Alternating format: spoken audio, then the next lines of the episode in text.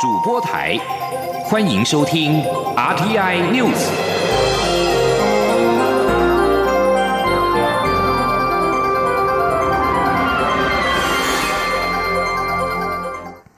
各位好，我是李自立，欢迎收听这一节央广主播台提供给您的 RTI News。香港反送中抗争事件引发全球的关注。蔡英文总统今天受访时表示，近来香港一连串的群众活动都显示出香港人民追求自由民主的心愿。他希望香港政府可以拿出诚意，面对人民的诉求。对于部分香港民众以铁笼车撞破立法会大楼玻璃、占领立法会等行为，总统认为这是过程中发生的事，关键还是在于香港政府处理问题的态度。大家希望看的是一个愿意面对人民诉求，也担心这个诉求没有解决，将会造成社会冲突的政府。所以他非常期待香港政府拿出诚意面对人民诉求。另外，对此，民进党立院党团干事长管碧玲也呼吁香港政府回应民众的诉求。国民党立院党团书记长吴志阳也呼吁港府跟人民要良性的互动。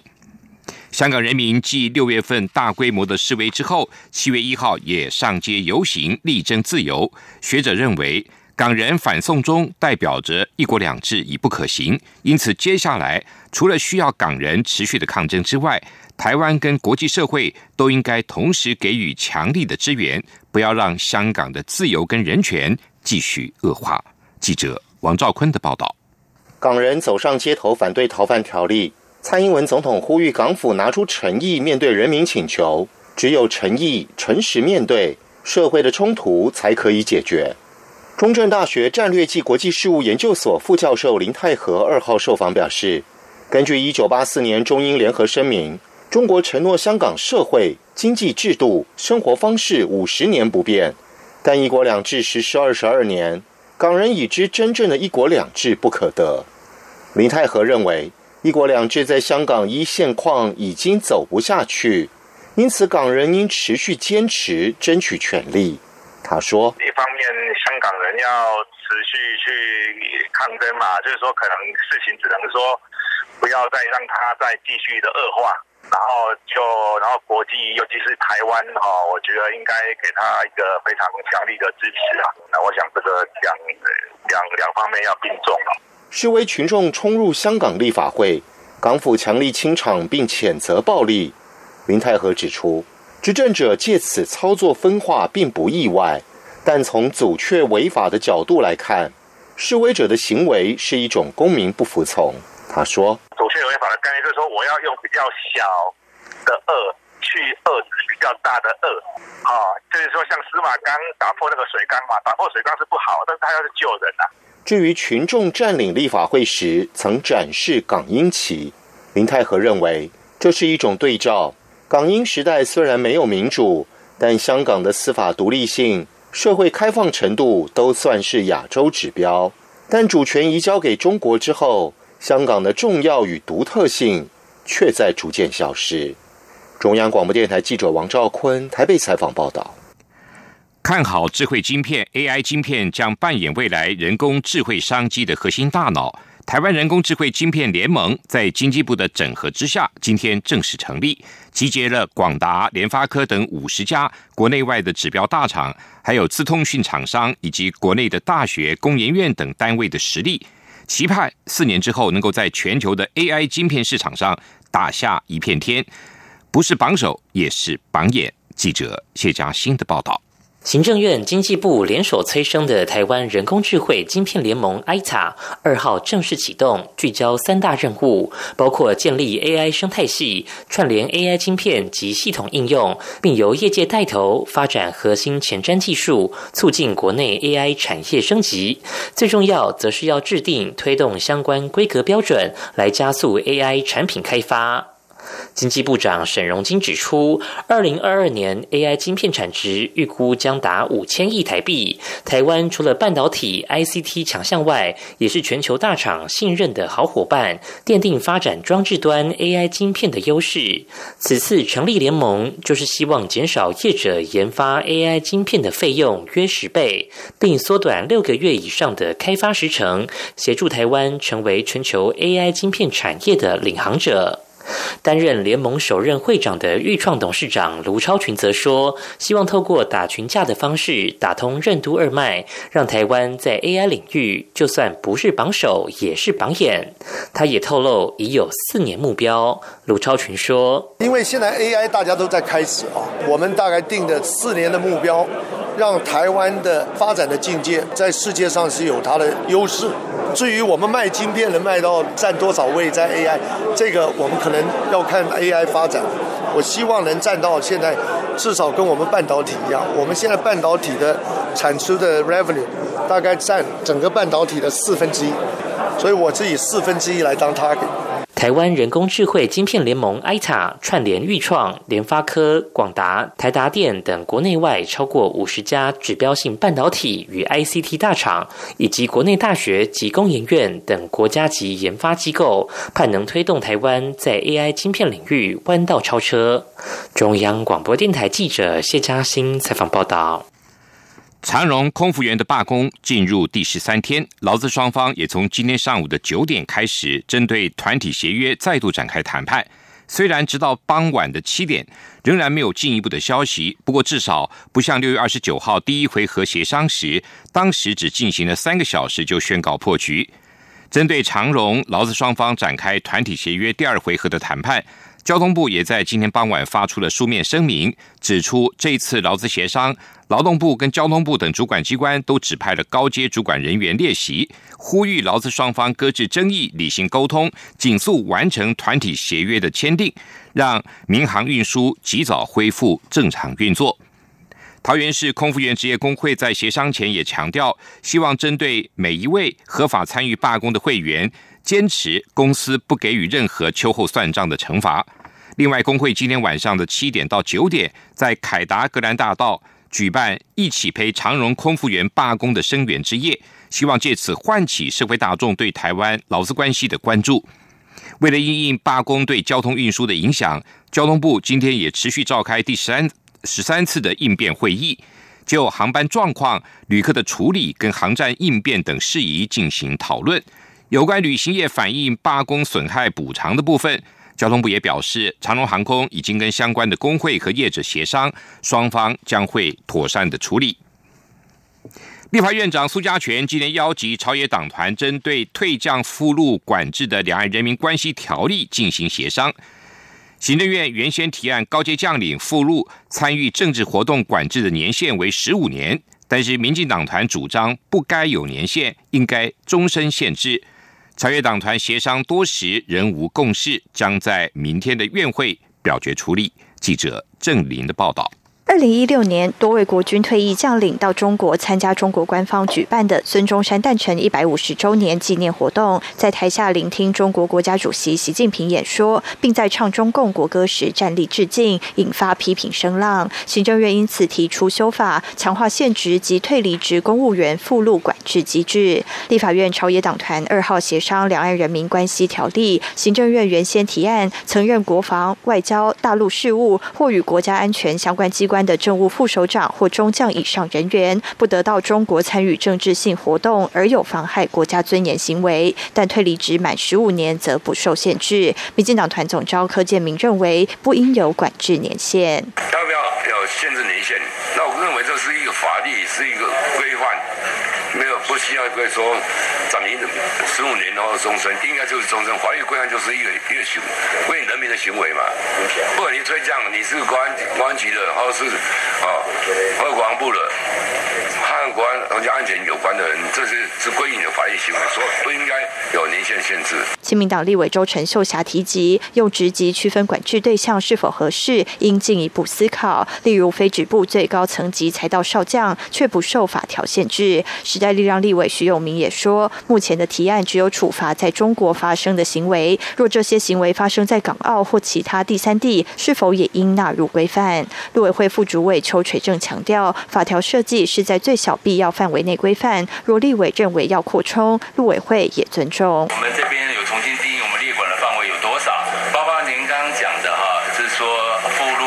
有一些参与那个那个行为管制，那我们针对那种指标性的这些人员，包括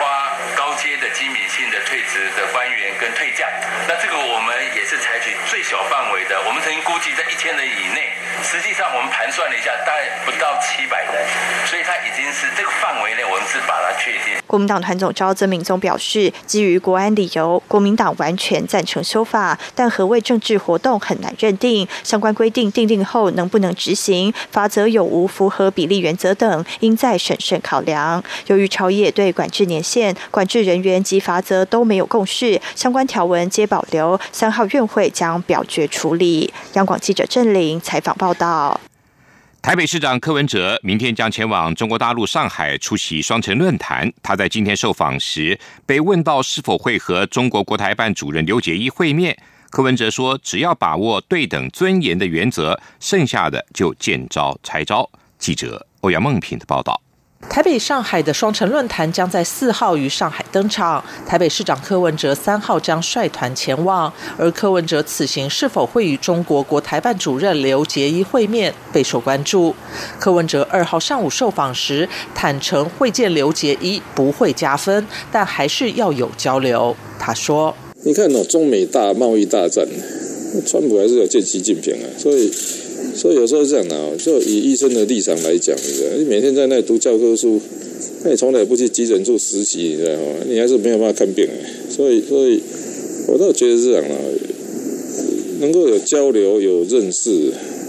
总是对现场的掌握度会提高。柯文哲并表示，在现在网络时代，到底谁才是重要的人都很难讲，所以就放松心情。把握住对等尊严的原则，剩下就轻轻松松见招拆招。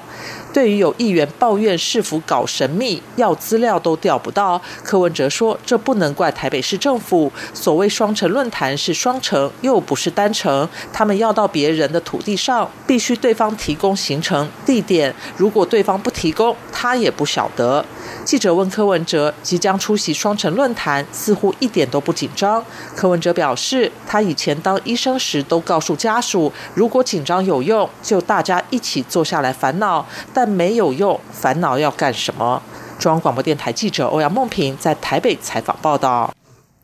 发行社报道，在六月三十号发起反军政府的大规模示威之后，苏丹示威领袖在一号呼吁，将在七月十四号发动一场为期一天的全国性公民不服从运动。自由民主联盟在一份声明中表示。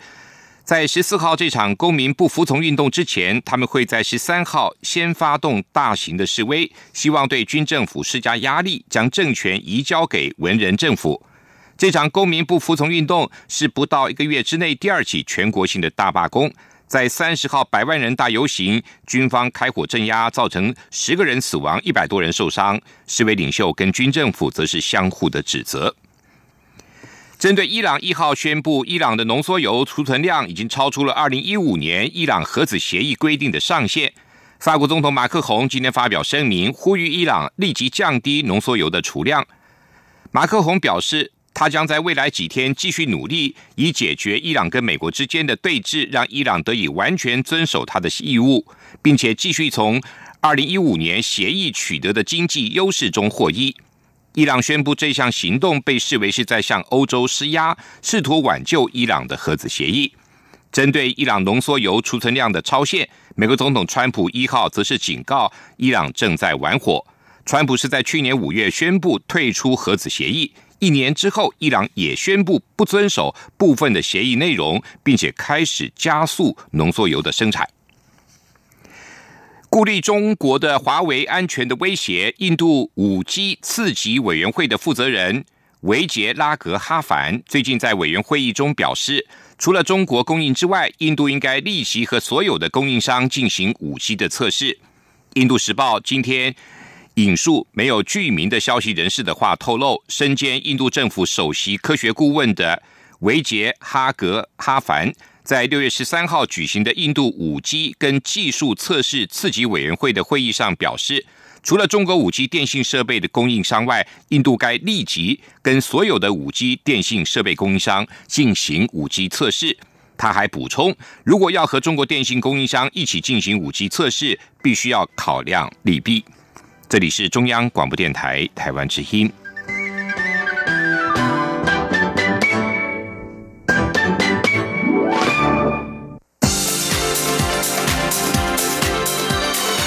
这里是中央广播电台台湾之音，欢迎继续收听新闻。欢迎继续收听新闻。非洲猪瘟疫情在中国大陆跟东南亚国家流窜，为了强化非洲猪瘟的防疫，农委会今天宣布修正发布动物运送管理办法以及屠宰作业准则。强制规定，运输活猪或是土体、内脏等分切物的车辆，都必须装置即时追踪系统，否则从八月开始就会依法开罚，而且可以连续处罚，直到改善为止。记者陈林信宏的报道。非洲猪瘟疫情在中国大陆以及越南等国家迅速蔓延，农委会归其原因，认为是当地政府对于活体猪没有有效掌控流向，放任被感染的猪只到处散播病毒。为了强化非洲猪瘟的防疫，农委会二号宣布将修正发布动物运送管理办法以及屠宰作业准则，强制规定运输活猪或是土体、内脏等分切物的车辆都必须装置即时追踪系统。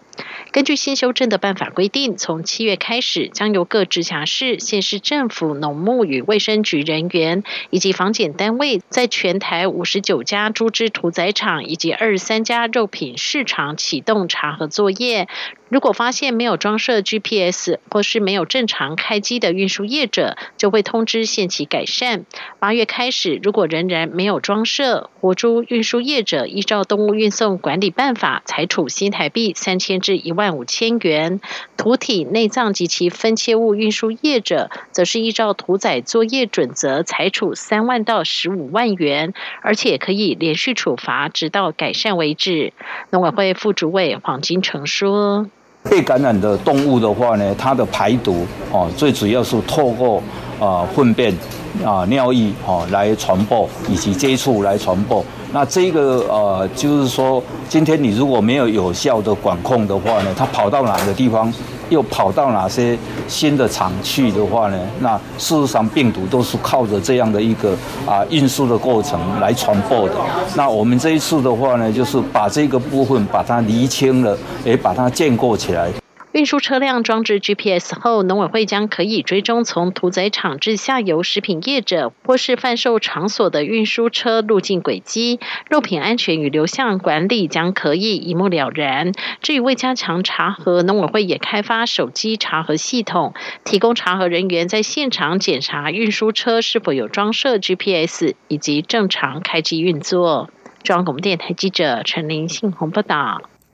随着美中贸易战跟全球反避税风险的影响，台湾正面临台商回流跟海外资金汇回的资金浪潮。中央银行总裁杨金龙今天示警，在台湾已经有庞大的超额储蓄的情况下，未来境外资金的汇回如果大量而且集中兑换为新台币，新台币将会面临升值的压力。记者杨文军的报道。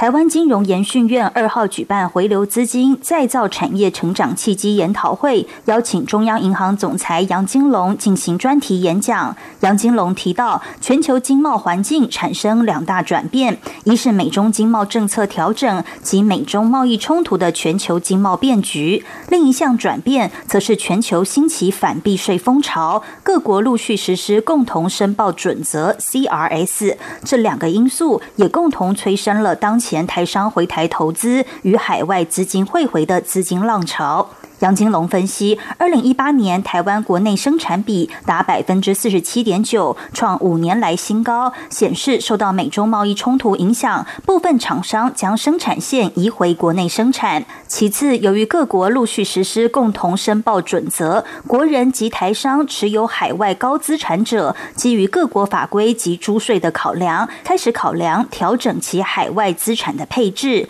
由于目前国内已存在庞大的超额储蓄。若未能对当前回流的资金浪潮进行有效运用及管理，将会对央行的双率政策带来新挑战。在利率部分，杨金龙认为，若国人资金大量回流，且未用于实质投资，而停泊于国内金融市场，将进一步压低国内利率水准。在汇率部分，未来境外资金汇回若大量且集中兑换为新台币，将使新台币面临升值的压力。他说：“此外，金融账呃开放，使得跨境资本移动已成为近年影响新台币汇率的重要因素，且资金于短期间。”大量且频繁的进出，同时呃汇率偏离经济基本面。啊，不利国内经济与金融的稳定。杨金龙建议，庞大的回流资金若能导入国内实质投资，不仅可以充实政府税收，也可增加国内产出、就业及生产力，带动产业升级，协助薪资成长。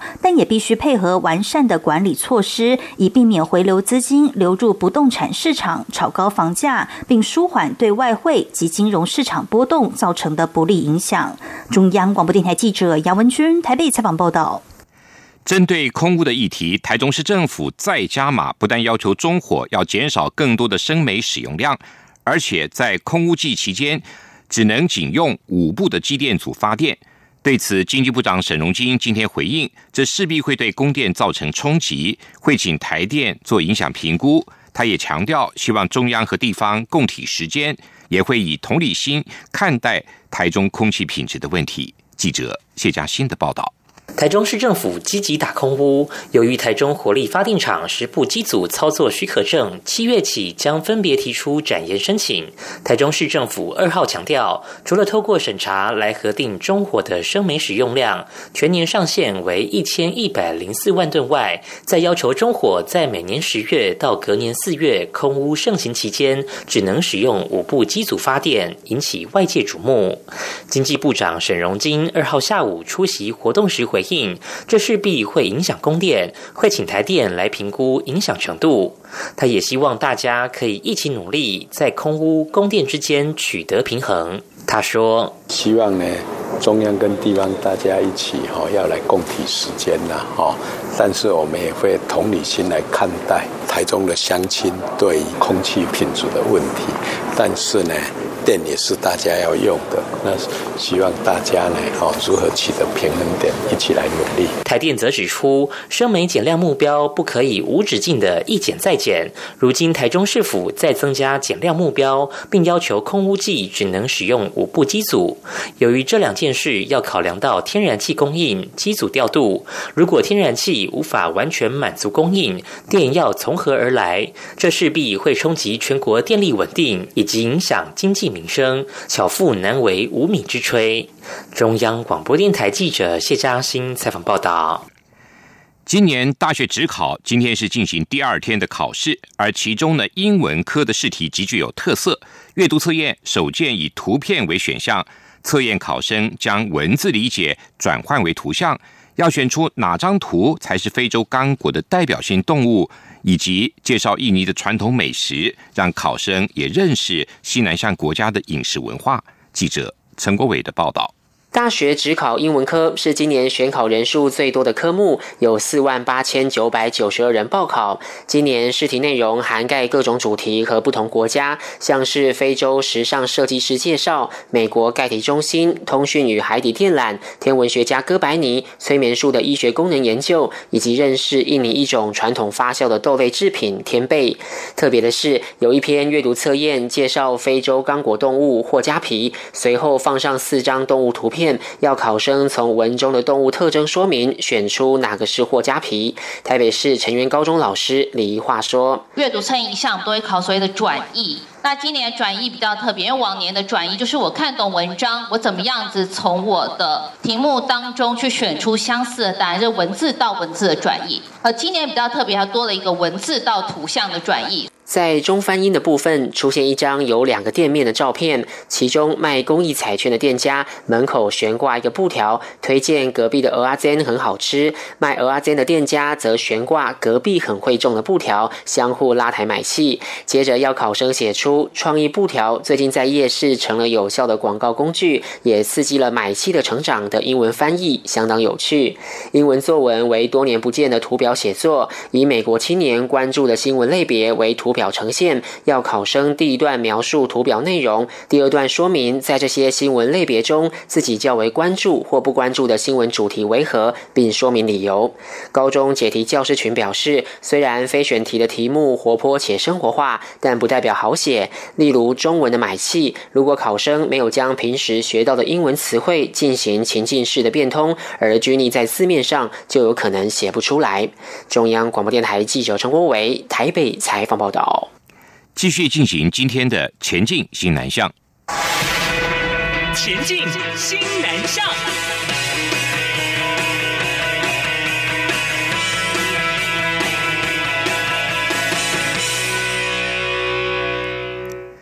为了拓展台湾青年的国际视野，提供青年关怀世界的管道。侨委会自二零一七年订定了辅助国内大专校院跟民间团体赴东南亚侨校志愿服务作业计划。今年补助十九所大专院校跟一个民间团体，组成了二十八个志工团队，到菲律宾、马来西亚、泰国跟缅甸四个国家，提供当地侨校华语文教学跟电脑课程的教学等服务。记者郑林的报道。侨委会为鼓励国内大专院校及民间团体青年志工到东南亚侨校运用所学及专长进行志愿服务，支援侨校业务，协助推广华语文教育。在民国一百零六年及一百零七年，共辅助五十六个志工团队四百七十人次，利用暑假期间到菲律宾、马来西亚、泰国、缅甸及越南等国家侨校服务。侨委会二十五号举行辅助国内青年志工赴东南亚侨校服务行前记者会，超过一百五。五十位青年志工出席，侨委会委员长吴欣欣亲自授旗给各志工团队代表，祝福他们能有圆满顺利的旅程。啊，我在这边也用这三句话来勉励大家，我们各位亲爱的大专院校的同学哦，看到你们真的很高兴了，真的，年轻就是希望，就是我们国家的希望哦。大家到东南亚去，存好心，说好话，做好事，好，我们自工的精神就是这样子。啊，希望大家都有一趟非常顺利、圆满、成功的这样的自工之旅。吴欣欣除了感谢今年二十八个团队到东南亚做志工服务外，也叮咛学生们要注意卫生，不要喝生水或吃路边摊食物。他也呼吁志工们在闲暇之余，利用机会多看多学，认识当地的经济社会文化发展，相信一定能有许多启发与帮助。侨委会指出，东南亚大部分侨校因为资源相对匮乏，环境较为困顿，志工除了到当地提供华语文教学外，也会分别依侨校需求提供资讯类。教育类、文化类及校务类服务，并利用空余时间在侨校周边进行社区服务。侨委会期盼国内青年借由参与国际服务，发挥所学专长，增进独立执行及团队协作能力，并培养宏观的国际视野。央广记者郑玲采访报道。外交部今天宣布，继续要试办泰国、汶莱、菲律宾、俄罗斯国民来台签证的免签证措施，时间会从今年的八月一号到二零二零年的七月三十一号。试办期满之前，将会是执行的成效，来评估是否会继续办理。外界关注免签证措施的对等原则，外交部表示，未来除了会持续的会同相关机关，适时的检视措施示范成效外，也会积极的尽洽各国政府，提升我国人的签证待遇，以促进国家整体利益。外交部表示，我国从二零一六年开始陆续给予西南向政策的目标国家签证便利的待遇，西南向国家国民来台人数则是稳定的成长。二零一八年来台人次突破新高，比二零一七年成长了百分之十三点六一，显示了这项政策有助于提升观光。另外，为了扩大马来西亚跟台湾华语教育的相互交流，教育部今年首次邀请十三位马来西亚吉隆坡教育厅的官员来台，进行为期一周的华语密集的课程跟文化教育的互动交流。课程兼具理论及实务。包括了华语的听说读写、华语文能力测验，以及免费的中文学习线上课程的推广。另外，还包括了文化参访的课程，包括阳明山国家公园、故宫博物院等。另外，为了配合马国官员的需求，也特别规划拜访特殊的教育跟继职教育学校，使马来西亚官员认识台湾不同的教育环境，并且分享教育经验跟建议。根据教育部的统计，近年来来台就读大专校院的境外学生人数持续的成长，从二零零九年的三万九千五百三十三人，到二零一八年的十二万六千九百九十七人，成长了二点二倍。以上这一节 RTI News 由李自力编辑播。